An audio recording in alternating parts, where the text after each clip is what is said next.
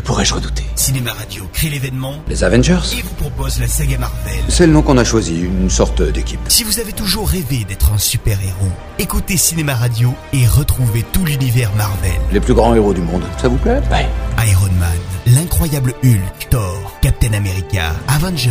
je les connais. Analyse des films, historique des bandes dessinées, acteurs de la saga, mise en bouche avec les prochains films Marvel.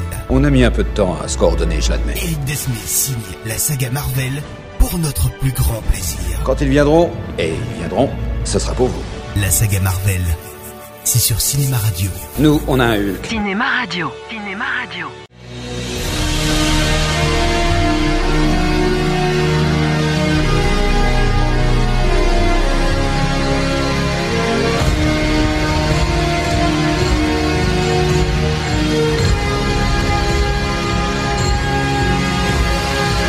Après avoir parlé du premier film consacré aux aventures de Thor, voici quelques informations sur les comics centrés sur le héros asgardien. Bon, si je vous posais la question pour savoir qui sont les auteurs qui ont créé ce héros, il y a de fortes chances pour que vous me répondiez Stan Lee et Jack Kirby. En revanche, pour les cadeaux, adressez-vous directement au fondateur de Cinéma Radio. hein. Moi, je peux rien faire pour vous.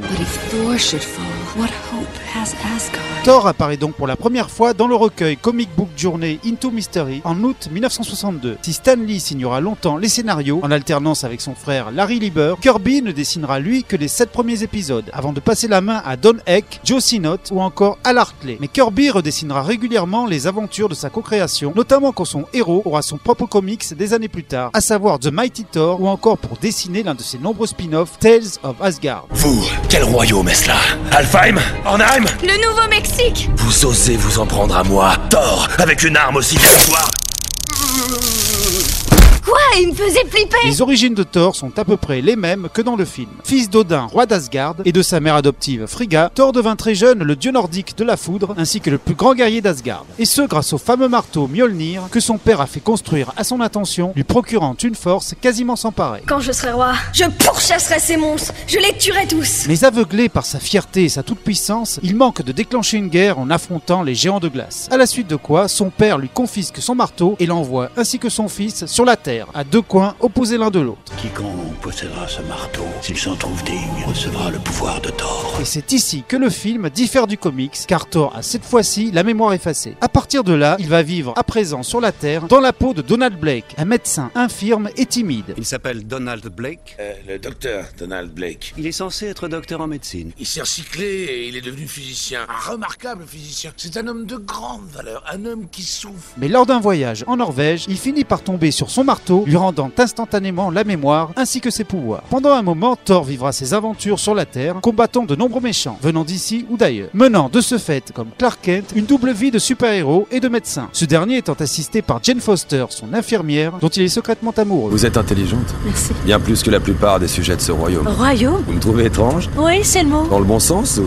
le mauvais sens J'ai pas encore décidé. Alerté par ses exploits, son demi-frère maléfique Loki va lui envoyer de nombreux ennemis, dans le seul but de le nuire. Ce dernier descendra ensuite sur Terre afin de combattre Thor, provoquant de nombreuses catastrophes qui donneront naissance aux Avengers. La Terre est sous ma protection, Loki. Et c'est un succès absolument triomphal. Les humains s'entretuent en masse tandis que tu te croises les bras. Te crois-tu donc supérieur aux hommes? Ben oui. À partir de là, Thor pourra enfin se rendre sur Asgard afin de vivre de nouvelles aventures et de combattre de nouvelles créatures maléfiques. Il devra également choisir entre Asgard et la protection de la Terre, dont il est intimement attaché, provoquant de ce fait de nombreux conflits avec son père, le sommant de choisir. En tant que roi d'Asgard, n'es pas roi. Pas encore. vous êtes d'un autre temps. Vous vous contenteriez de paroles pendant qu'Asgard s'effondre. Tu n'es qu'un enfant, cruel et cupide. Et je ne vois devant moi qu'un vieux fou Cependant, la mort d'Odin l'obligera à devenir roi d'Asgard, même si son appartenance aux Avengers l'obligera à revenir sur la Terre. Parmi ses ennemis, on peut citer l'homme absorbant, alias Karl Krill. C'est un ancien boxeur transformé par une potion créée par Loki afin de l'aider à combattre son frère. Ce personnage, qui a la possibilité de se transformer en tout ce qu'il touche, est introduit dans l'univers Marvel dans l'actuelle saison 3 de la série Marvel's Agents of Shield. J'ai un gros problème. Ce truc me bousille complètement. J'étais en caoutchouc quand j'ai touché l'objet. Je pensais que ça allait me protéger, mais ça m'a quand même infecté. Vous ne savez pas ce que je suis en train de subir. Je peux pas m'en débarrasser. On peut également citer Malekith, l'un des méchants s'attaquant à Asgard, à savoir un elfe noir de la planète Svartalfheim. Darkness returns, Asgardian. Have you come to witness the end of your universe? I've come to accept your surrender. Parmi ses amis, citons ses trois camarades du trio palatin, Fandral, Ogun et Volstagg, mais surtout la guerrière Valkyrie Sif. C'est elle qu'Odin choisit choisira pour être l'épouse de Thor afin qu'elle devienne la reine d'Asgard. Mais le héros n'a Dieu lui que pour la belle Jane Foster qui l'attend sur Terre. Comment va-t-il? Il pleure son frère et elle lui manque. La mortelle. Parmi les nombreuses séries de comics consacrées à Thor, citons notamment les Ultimates en 2002 qui inspireront beaucoup plus le film de 2011 que les comics originaux.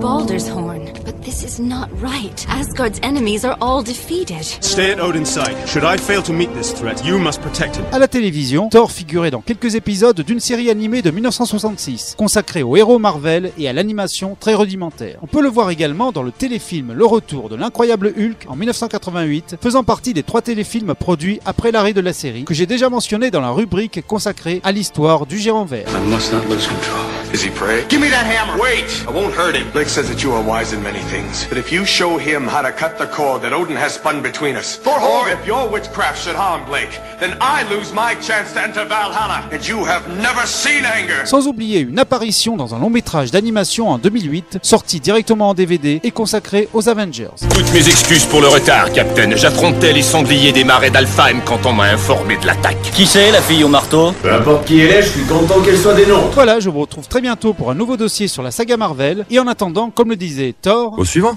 Retrouvez cette chronique en vidéo en rejoignant sur YouTube la page Cinéma Radio.